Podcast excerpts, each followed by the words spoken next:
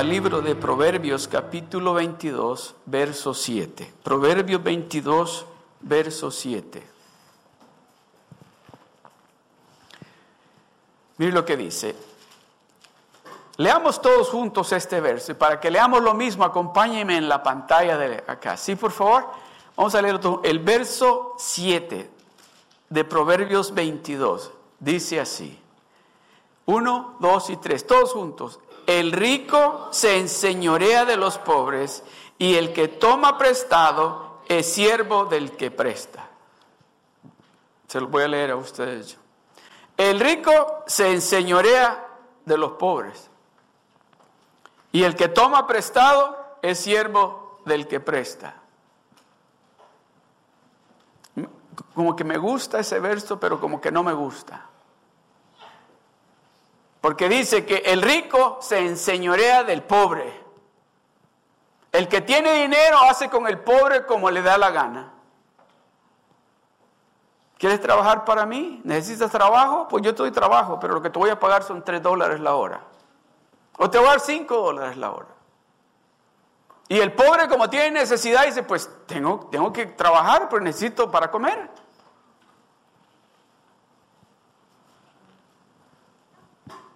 Y el que toma prestado dice, siervo del que presta. Ay, ay, ay. ¿Cuántos de ustedes han tenido préstamos de, de préstamos de casa, préstamos de carro, préstamos de escuela y préstamos algunos esos préstamos le llamo yo ¿cuántos de ustedes tal vez ninguno de ustedes ha tenido esos préstamos que yo le llamo préstamos tontos que lo estaba pagando y me preguntaban, ¿y qué es eso? No sé, ¿qué es eso? Pero yo que debo un montón de dinero en eso. El rico es el que siempre está sobre el pobre porque tiene y el pobre no tiene. Y el que le presta, el que toma prestado, es siervo porque va a estar pagando por mucho tiempo. La tarjeta de crédito, ¿verdad? Cuando nos las dan, dice, ya tengo crédito, me dan una tarjeta y dice, me están dando 10 mil dólares. Y empezamos a pensar, ¿qué vamos a comprar? Y cuando nos llega el primer bill, dice, todo lo que tiene que pagar este mes son 23 dólares. Ah, mira, hasta lo poquito lo que tenemos que pagar. Porque no miramos lo que sigue que dice que el interés que nos están cobrando es del 28 y algo por ciento. Y pagamos un año, pagamos dos años y miramos que la cuenta no baja.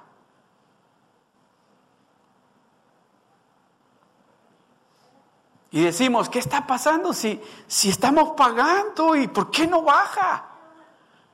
Si todo lo que estamos pagando es intereses. Nada de lo que pagamos mensual se va para pagar el balance o el principal. Todo lo que estamos pagando con esos intereses tan altos que nos cobra el prestamista o la tarjeta de crédito, que tenemos, son intereses. En esta tarde, yo quiero hablarle a usted de cómo Dios quiere remover esas deudas de una manera sobrenatural. Pero hay que seguir las instrucciones. ¿Cuántos de ustedes, a quién de ustedes, no me levante la mano, alguna vez le han llamado, ay, que tú eres bien tacaño? Esos que se rieron ya me dijeron que ellos lo dijeron.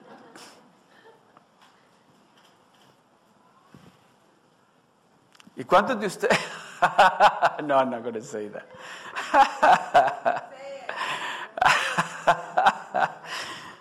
ah.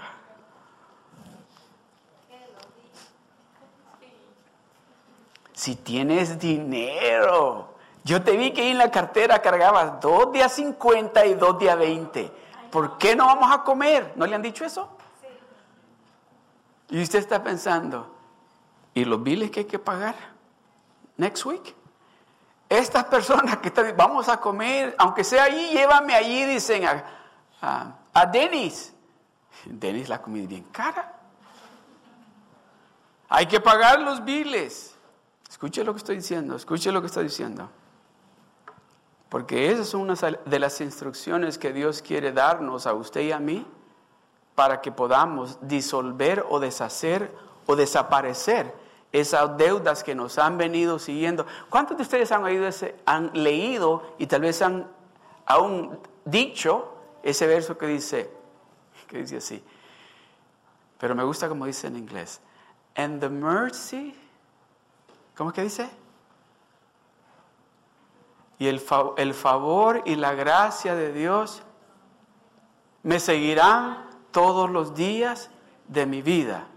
Pero a muchos de nosotros nos han venido siguiendo las deudas hace muchos años y no podemos deshacernos de ellas, ¿verdad? Y el asunto es que estamos, ya nos hicimos, ya nos, ya nos hicimos a la idea, bueno, creo que voy a tener que estar pagando esto para el resto de mi vida. Y quizás mis hijos van a seguirla pagando y quizás mis nietos van a seguir pagando. No, eso es lo que Dios quiere decirnos en esta tarde, que no va a ser de esa manera. No para los hijos de Dios. No para los hijos de Dios. Mire, vamos rapidito al libro de Deuteronomio, capítulo 15, verso 6. Mire lo que dice. El Señor tu Dios te, te bendecirá tal como lo que dice Ok, repitan conmigo. El Señor tu Dios te bendecirá tal como lo prometió. ¿A quién le ha prometido eso Dios? ¿Le ha prometido a usted eso Dios? Si no le ha prometido en esta tarde, Dios le está prometiendo a usted que lo va a hacer de esa manera. El Señor tu Dios te bendecirá tal como lo prometió. Seguimos leyendo prestarás dinero, tú vas a prestar, dice, no vas a pedir prestado, a ti van a venir a pedirte prestado. Prestarás dinero a muchas naciones, mucha gente va a venir a pedir prestado a ti. Pero nunca tendrás, pero nunca tendrás necesidad de pedirles prestado. Pero nunca tendrás, hemos estado hablando de los beneficios que tenemos nosotros con Dios. Y este es uno de los beneficios que Dios dice, o oh, no, no, no, tú no vas a andar pidiendo prestado, porque yo te he prometido a ti bendecirte. Contigo van a venir para pedirte prestado. ¿Cuántos creen eso? ¿Cuántos de ustedes creen que así va a ser y que así tiene que ser porque es Dios el que lo está prometiendo? Pero nunca tendrás necesidad de pedirles prestado. Tú gobernarás a muchas naciones, pero ellas no te gobernarán a ti. Por supuesto que aquí está Dios hablando con el pueblo de Israel, pero esta palabra es también para nosotros. Esta palabra es también para nosotros porque el mismo Dios que es el Dios del pueblo de Israel es nuestro Dios. Y ese mismo Dios nos está diciendo a usted y a mí, el Señor tu Dios te bendecirá tal como lo prometió. Cuando usted recibió a Jesucristo como su único y verdadero Salvador, ahí en ese momento usted recibió y es parte de esa promesa. Yo soy hijo de Dios. ¿Usted es hijo, de Dios usted? Levante la mano si usted es un hijo de Dios. Entonces usted es heredero de esto. Tal vez usted está pensando, yo creo que Dios se olvidó de mí, porque yo, yo no he visto la bendición todavía y ya estoy caminando con Dios por mucho tiempo y no he visto la bendición que Dios tiene para mí. Déjeme decirle, Dios no se arrepiente como nosotros. Dios no miente como nosotros. Dios le ha prometido, Dios se lo va a cumplir a usted. Mateo capítulo 6, verso 24 dice, ninguno puede servir a dos señores porque o aborrecerá al uno y amará al otro, o estimará al uno y menospreciará al otro. No puede servir a Dios y a las riquezas. Si Dios es bien sabio, Dios dice, hay algunos, dice, que tengo que bendecirlos con lo que necesitan. Y hay algunos que tengo que tener cuidado con lo que los voy a bendecir. Porque muchos, muchos hijos de Dios, después que han recibido la bendición de Dios, empiezan a hacerse para atrás o a dejar de venir a la iglesia o dejar de estar en la presencia de Dios. Después que la bendición llega, después que la provisión llega, después que Dios empieza a hacer lo que han llegado buscando con Dios, dice, ok, ya recibí lo que buscaba, ahora voy a seguir viviendo la vida como yo quería vivirla. No, Dios no quiere que hagamos eso.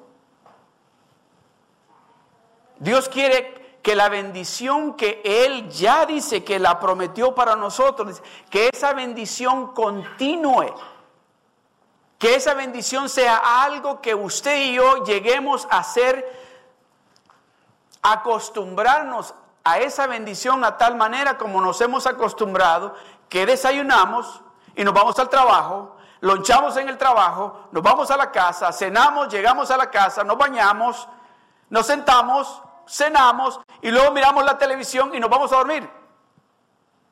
¿Qué falta? Ah, eso es muy importante que sea parte de nuestra vida diaria, que sea Dios el número uno en nuestra vida.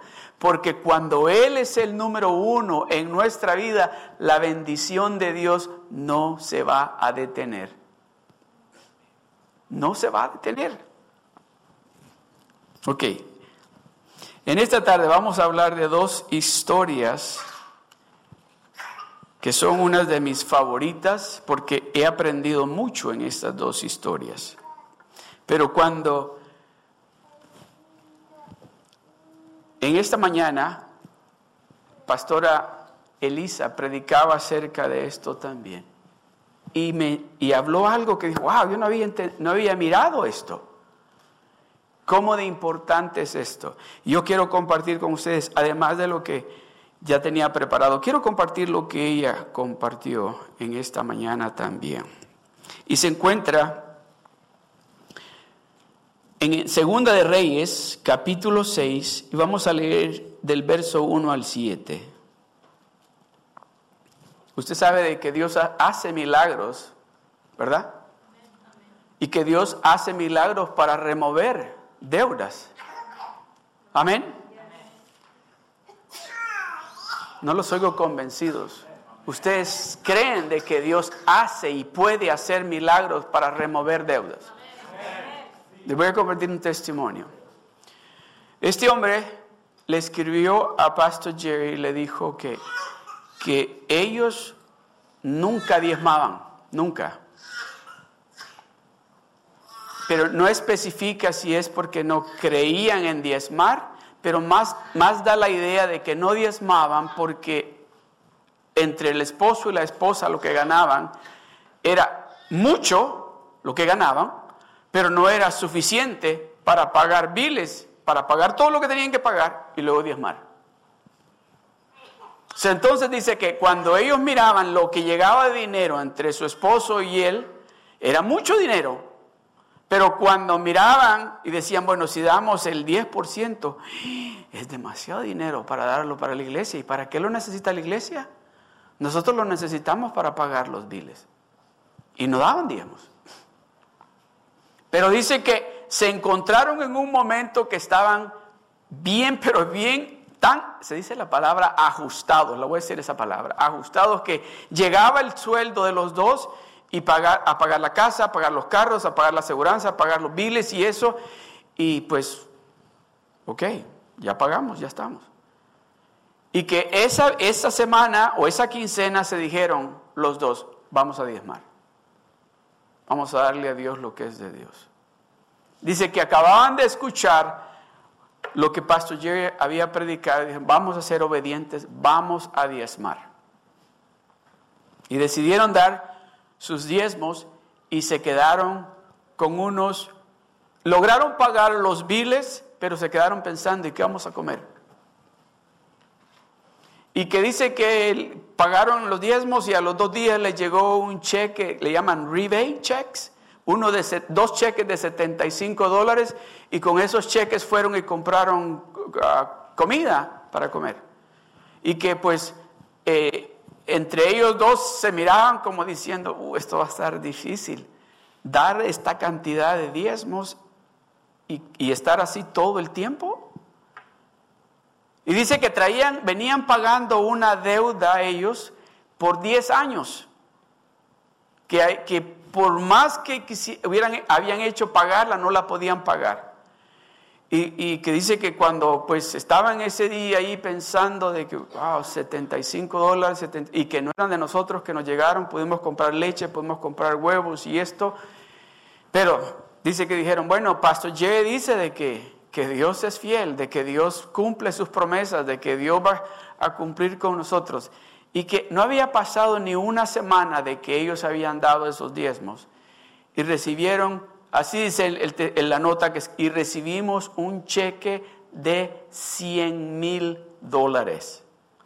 Y dice, y lo primero que hicimos fue hacer los diezmos de eso y pagamos nuestras deudas y ahora diezmamos cada quincena que nos pagan. Vuelve a repetir, porque yo quiero que capten esto. Es importante que cuando Dios provea para que usted pague esa deuda que usted tiene, porque Dios no solamente les proveyó a estas personas suficiente para pagar la deuda, sino aún más. Pero ellos no hicieron y se fueron a poner más en deudas, sino que ahora vamos a manejar bien las finanzas para no meternos en deudas. Cuando Dios lo bendiga a usted y lo saque de esa deuda, empiece a pedirle dirección a Dios para manejar lo que Dios le está dando a usted y no volver a caer en esa deuda. Amén. Ok. Entonces dice, Segunda de Reyes capítulo 6, verso 1 y 7 dice, el primer verso dice, los hijos de Israel, de los profetas, perdón, los hijos de los profetas dijeron a Eliseo, he aquí, el lugar en que moramos contigo nos es estrecho. Estos son los profetas que estaban con Elías. Y le dicen, ¿saben qué? Aquí donde estamos viviendo contigo está muy pequeño. Está muy pequeño. ¿Por qué no vamos? Oiga lo que el, sigue, el verso 2. Vamos ahora al Jordán y tomemos de allí cada uno una viga y hagamos allí lugar en que habitemos. Y él dijo, andad. Y dijo uno, te rogamos que vengas con tus siervos. Y él respondió, yo iré.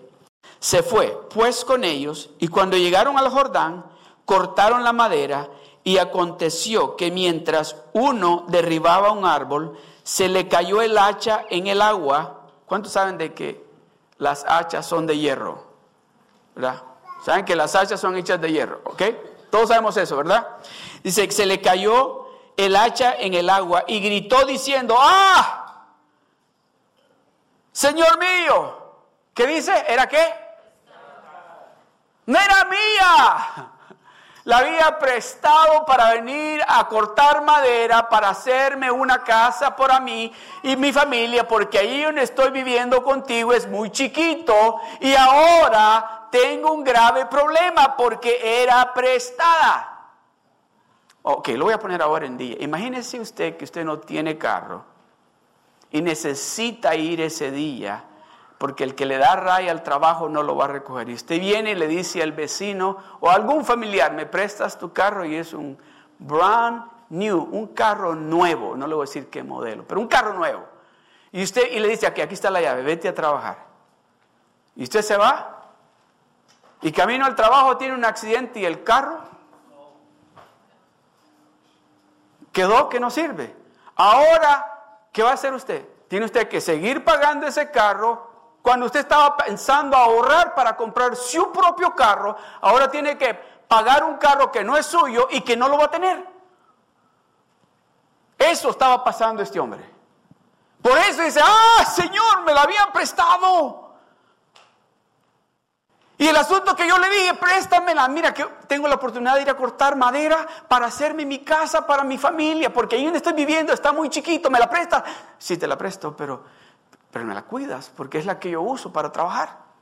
Mira que Déjeme decirle, en ese entonces no es como ahora, ¿verdad? Ahora usted va a cualquier lugar y encuentra las hachas, en cualquier la puede comprar. En aquel lugar, en aquel entonces había que, me imagino yo que era, el que tenía una hacha era porque tenía dinero.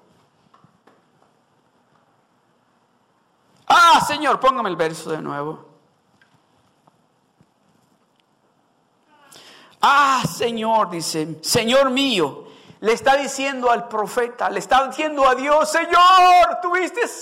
Estoy en esta situación difícil, me la habían prestado. El verso que sigue. El varón de Dios preguntó, ¿dónde cayó? ¿Dónde cayó? Y él le mostró el lugar. Entonces cortó él un palo. ¿Qué? Acuérdense que es de hierro, ¿verdad? Y se cortó un palo y lo echó allí, ¿qué dice? E hizo flotar el hierro. ¿Cuántos de ustedes han visto que el hierro flote en el agua? ¿Sabe otra cosa? Que no era un lago, era un río a donde cayó. ¿Y el río qué hace? Se va moviendo, ¿verdad? Y dice que él puso el palo ahí y hizo que flotara el hierro ¿Está escuchando a Dios? Entonces cortó él un palo y lo echó e hizo flotar el hierro, el verso 7. Y dijo, tómalo. Y él extendió la mano y lo tomó. Dios le va a dar instrucciones a usted de esa manera. Especialmente cuando usted clama a Él y le dice, Señor, yo lo que estaba haciendo no lo hice para estar malgastando, lo hice porque tenía un plan. Era construir la casa para mí y mi familia, porque donde estábamos viviendo está muy pequeño. ¿Me ayudas? Y Dios dice que va a sacar a flote eso que está pesado y le va a decir a usted, agárralo y usted tiene que tomar la determinación de agarrarla siguiendo las instrucciones que Dios le está dando para que esa deuda, déjeme decirle, esa deuda fue borrada en minutos. No dice cuánto tiempo, pero dice que clamó a Dios, porque ese es un tipo de oración. Señor mío, mira, estoy en deuda, me la habían prestado. inmediatamente, dice, el profeta agarró el palo y hizo flotar el hierro. Inmediatamente, le dijo, agárralo. Ya no tenés la deuda. Ya la deuda se acabó. Porque él estaba pensando en ese momento, ya no voy a poder hacerme mi casa. Voy a tener que seguir viviendo en ese lugar. Ahora voy a tener que trabajar para poder pagar esta hacha. Y Dios le dijo, no, no, agárralo porque ya no debes la deuda.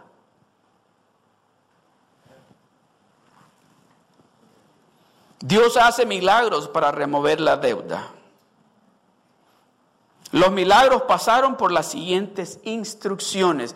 Cuando Dios da instrucciones para que esa deuda se borre, se termine, se mueva y usted la sigue a la perfección como Dios le está indicando, le garantizo que esa deuda se va a borrar.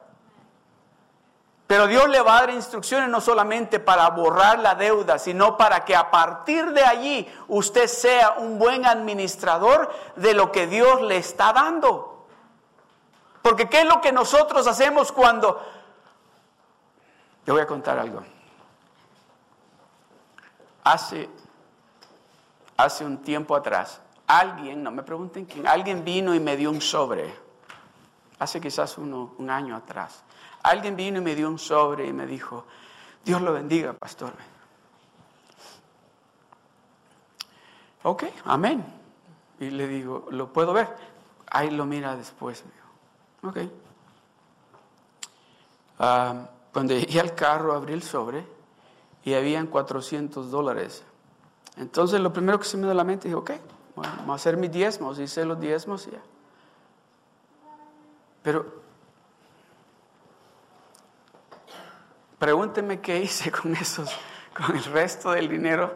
Pregúnteme.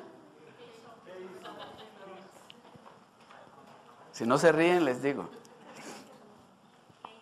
No pagué biles. Vamos a comer, le dije, vamos a gozarnos, mire este dinero que llegó y ahí vamos. Al final de la noche no había nada.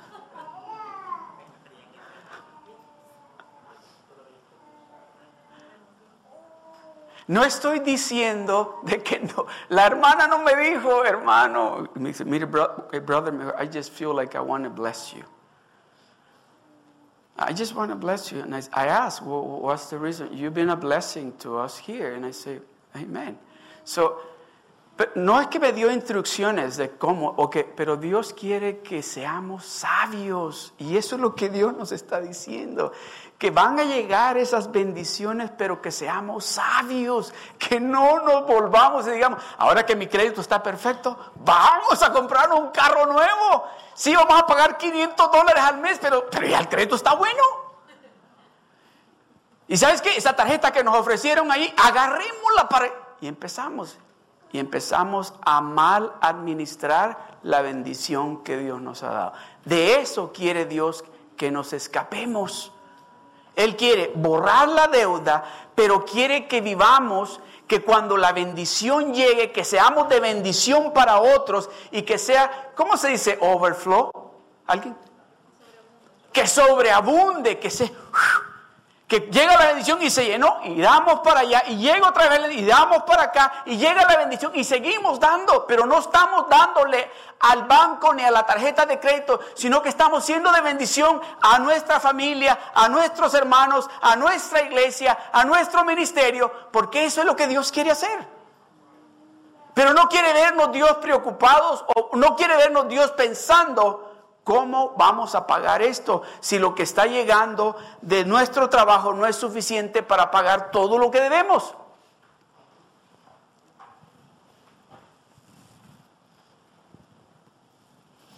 Dios hace milagros para remover deudas y eliminar consecuencias.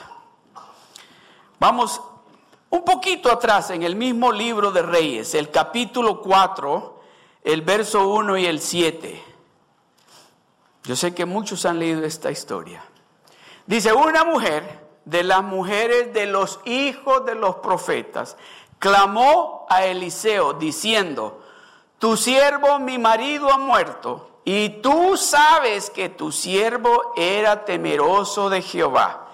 Y ha venido el banco, ahí dice el acreedor, y ha venido el acreedor para tomarse dos hijos míos por siervos. Déjelo ahí un momentito. Dice, ha venido el acreedor para llevarse dos de mis hijos, no para llevárselos como hijos adoptados, sino para hacerlos siervos de él. Y ahora te voy a decir el por qué.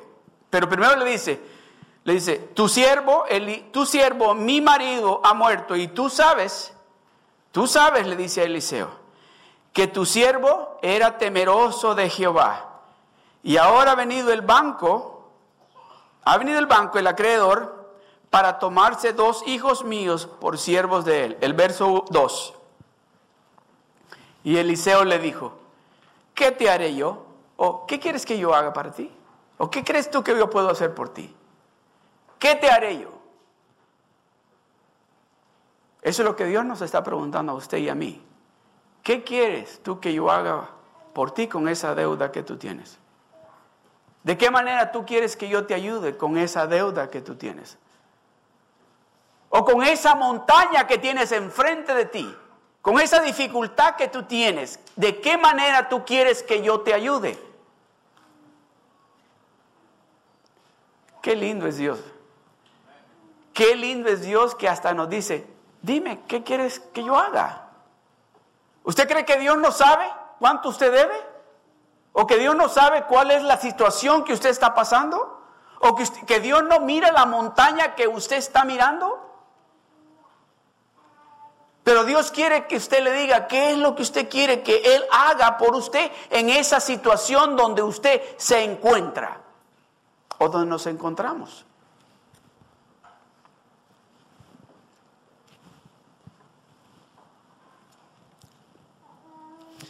Declárame qué tienes en casa. Primero le dice, ¿qué te haré yo? ¿Qué quieres que yo haga? Ahora dime, ¿qué tú tienes en tu casa?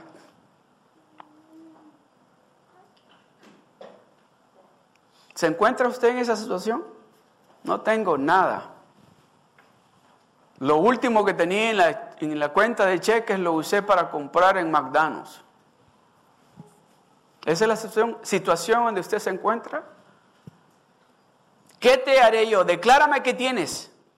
Dime qué tienes en tu casa. Y ella dijo, tu sierva, ninguna cosa tiene en casa. Tu sierva ninguna cosa tiene en casa, sino una vasija. Eso sí tenía algo. Tenía algo. Primero le dice, no, no, tu sierva no tiene nada en la casa. Bueno, tengo una vasija y... ¿Por qué? Porque está pensando, ella está pensando, esta vasija no sirve para nada. En realidad el poquito de lo que hay en esa vasija es lo que yo voy a usar para que mis hijos coman y yo comamos. ¿Qué es lo que usted tiene en su casa?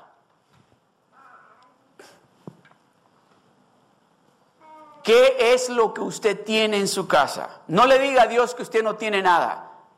¿Se recuerda qué le dijeron los discípulos a Jesucristo cuando le dijo, ¿ustedes qué tienen? Ah, pues dos pescados y tres panes. Lo están mirando como algo y no se están dando de cuenta que el que está preguntando es el Dios Todopoderoso. El que está hablando es el Dios que para él no hay nada imposible, el que le encanta multiplicar las cosas, el que le fascina cambiar las situaciones, cuando en nuestro propio intelecto vemos y decimos, eso es imposible. ¿Cómo le vamos a dar de comer a tanta gente con tres, tres panes y dos pescados?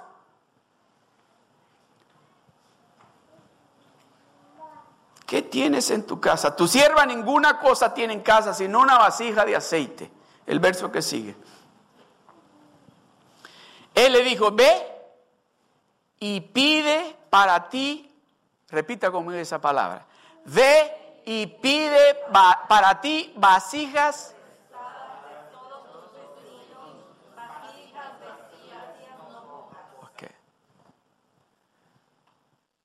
Si usted llega a decir, el pastor dijo que estaba bien que fuera a pedir prestado, yo voy a decir que yo no le dije eso. Yo no recomiendo que pidan prestado. El que está hablando aquí es Dios. El que le está hablando en ese momento específico, le está dando unas instrucciones a esta mujer que sabe que va a ser la clave para ella salir de esa deuda. Si Dios le está indicando a usted que usted tiene que hacer un préstamo, si es Dios el que le está diciendo a usted que usted tiene que hacer un préstamo, siga las instrucciones. Mira el resultado, le dijo, él le dijo, ve y pide para ti vasijas prestadas de todos tus vecinos, vasijas vacías, no pocas. ¿Sabe cuál fue la palabra de Dios que me dijo a mí cuando yo estaba leyendo esto para nosotros a la iglesia acá? Cuando yo estaba leyendo esto acá.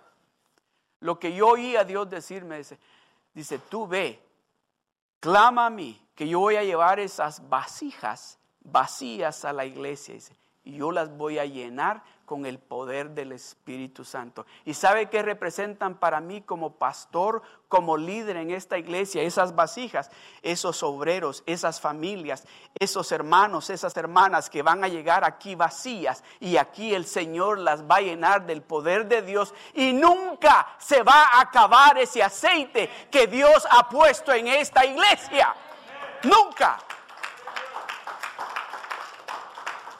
Y él le dijo, ve y pide para ti vasijas prestadas de todos tus vecinos, vasijas vacías y no pocas. El verso 4.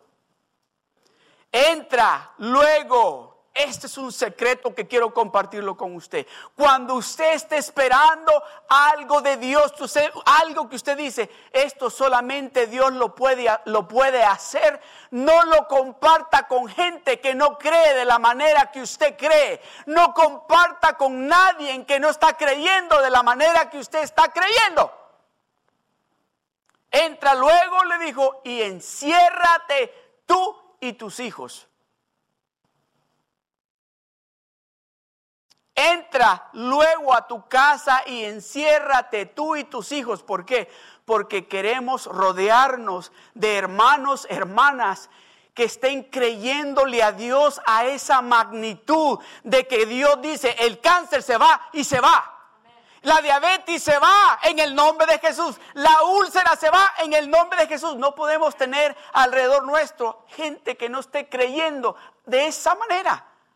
Por eso le dice, ¿sabes qué? No, no, no. Que no se meta nadie contigo a la casa más que tú y tus hijos. Y enciérrate. Y echa en todas las vasijas. Y cuando una esté llena, ponla aparte llena con ese bote de aceite que tú tienes, con ese bote de aceite que tú tienes en tu casa, ese bote de aceite que tú tienes en tu casa, llena de aceite todas las vasijas que has ido a pedir prestadas. ¿Están listos para el milagro? El verso 5. Y se fue la mujer y cerró la puerta encerrándose ella y sus hijos. ¿Siguió las instrucciones? Si es importante que sigamos las instrucciones para recibir la bendición. Es importante prestarle atención a lo que Dios nos está diciendo para ver la bendición que Dios quiere darnos.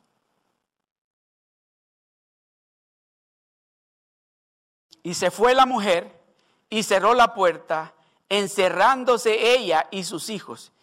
Y ellos, sus hijos, le traían las vasijas y ella echaba del aceite. El verso 6. Cuando las vasijas estuvieron llenas, cuando todas las vasijas que fue a pedir prestadas, cuando todas las vasijas que ella llegó donde los vecinos y me prestas vasijas, ¿cuántas quiere que te preste? Pues unas dos y aquí unas tres y aquí unas cinco. ¿Cuántas tienes tú? Una, dámela, préstamela. ¿Cuántos de ustedes creen que si yo hubiera creído que necesitaba un millón de vasijas, un millón de vasijas, Dios las hubiera llenado? ¿Cuántos de ustedes creen de que si ella hubiese creído de tal manera, esas vasijas no se hubieran acabado nunca?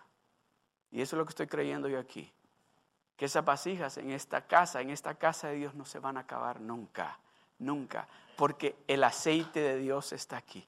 Y el aceite de Dios va a seguir llenando esas vasijas. Va a esa bendición del cielo, va a seguir llenando esas vasijas. Dice, cuando las vasijas estuvieron llenas, dijo a un hijo suyo, tráeme aún otras vasijas. Y él dijo, no hay más vasijas. Entonces cesó el aceite. I don't want that to happen here. I do not want that to happen in this church. El aceite del poder del Espíritu Santo no va a parar de fluir en este lugar. ¿Por qué? Porque le estamos creyendo a Dios de tal manera que ese aceite va a fluir todo el tiempo. El que vaya llegando vacío lo vamos a llenar con el aceite del poder del Espíritu Santo. No hay más vasijas, entonces cesó el aceite. El verso 7. Vino ella luego y lo contó al varón de Dios, el cual dijo, oiga, vino ella luego y lo contó al varón de Dios, el cual dijo, este es el resto de las instrucciones, ve y vende el aceite y ¿qué dice? Y paga.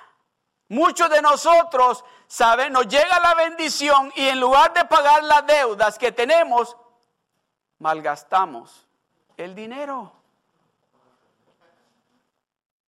Y seguimos endeudados y hasta más. Pero aquí le está dando una instrucción específica y le dice, ve y vende el aceite y paga a tus acreedores para que no te quiten tu casa, para que no te quiten tu carro, para que no te quiten, que no te dañen tu crédito.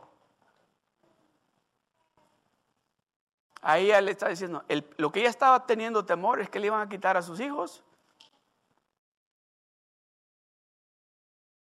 Ve y vende el aceite y paga a tus acreedores y esto es lo bueno.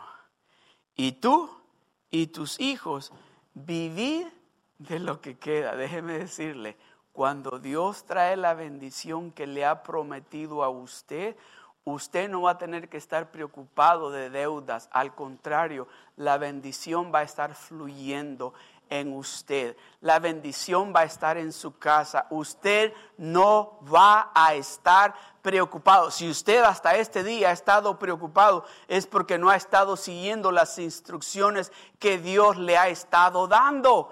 Dios nos está dando instrucciones y nos está diciendo, primero, yo te voy a bendecir. Y eso que yo prometí que te iba a bendecir, lo voy a hacer. Póngame el verso de nuevo, por favor.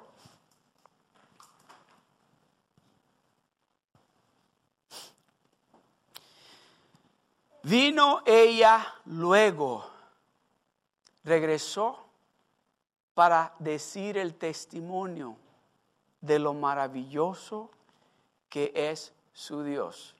Vino y regresó y le dijo, oh, esos botes, esas vasijas que me prestaron, todas se llenaron con el botecito que yo tenía, todas se llenaron. Ok, le dijo, estás emocionada, estás feliz de ver la bendición que ha llegado. Ahora ve, ve y vende y paga tus tarjetas de crédito, paga tus deudas. Y del resto le dijo, vive tú y tus hijos. ¿Cuántos quieren ese tipo de bendición? De saber que no van a haber más deudas que no vamos a estar diciendo cuándo se va a acabar este vil. ¿Por qué? Porque hemos seguido las instrucciones de acuerdo como Dios nos lo ha dicho. El pueblo de Dios perece. ¿Por qué dice la palabra de Dios? Ajá. Pero muchas veces esa falta de conocimiento no es porque Dios no quiera que sepamos, sino es porque no queremos seguir las instrucciones que Dios nos está poniendo enfrente.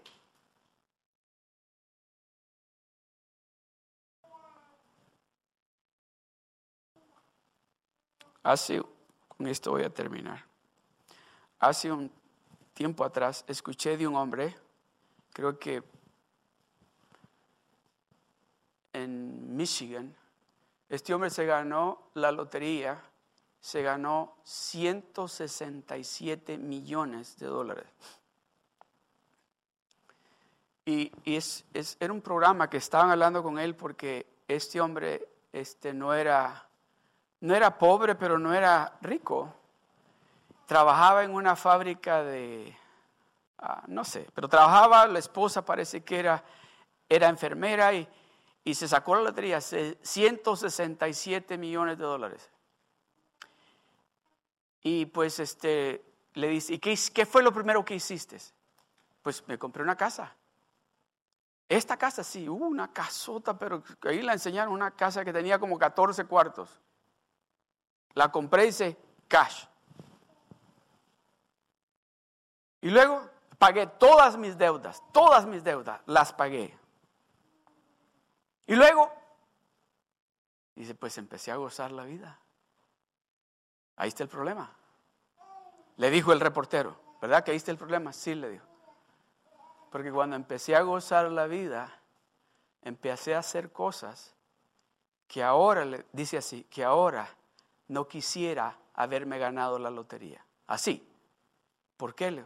Porque perdí a mi esposa, perdí a mis hijos y aquí en esta casa Estoy solito.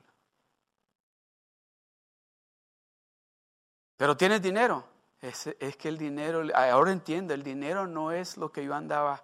Yo creí cuando el dinero, pero ahora yo quiero a mi esposa y a mis hijos. Y ni mi esposa ni mis hijos quieren estar aquí conmigo. Pero tiene dinero. No me importa. Y le dijo, mira, y tenía una mesa que le dijo, estoy arreglado ahora, le dijo, por la entrevista que me iban a hacer. Pero si tú miras, estaba una mesa llena de botellas de, licor. Esa es mi vida todos los días, desde que se fue mi hija, mis hijos con mi esposa.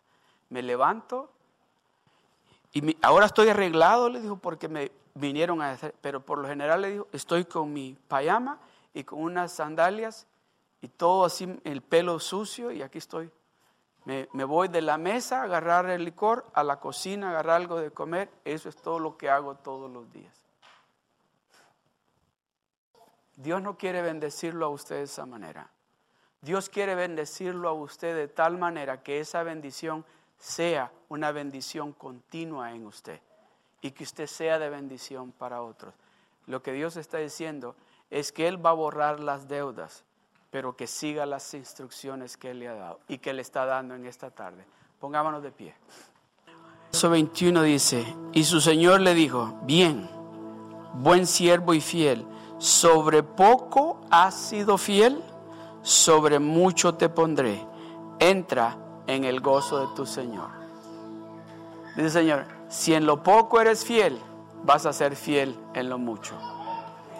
Si en lo poco eres fiel, vas a ser fiel en lo mucho. Y su Señor le dijo, eso es lo que su Señor le está diciendo en esta tarde, bien buen siervo y fiel, sobre poco has sido fiel, sobre mucho te pondré, entra en el gozo de tu Señor. Padre, te damos gracias, Señor. Gracias por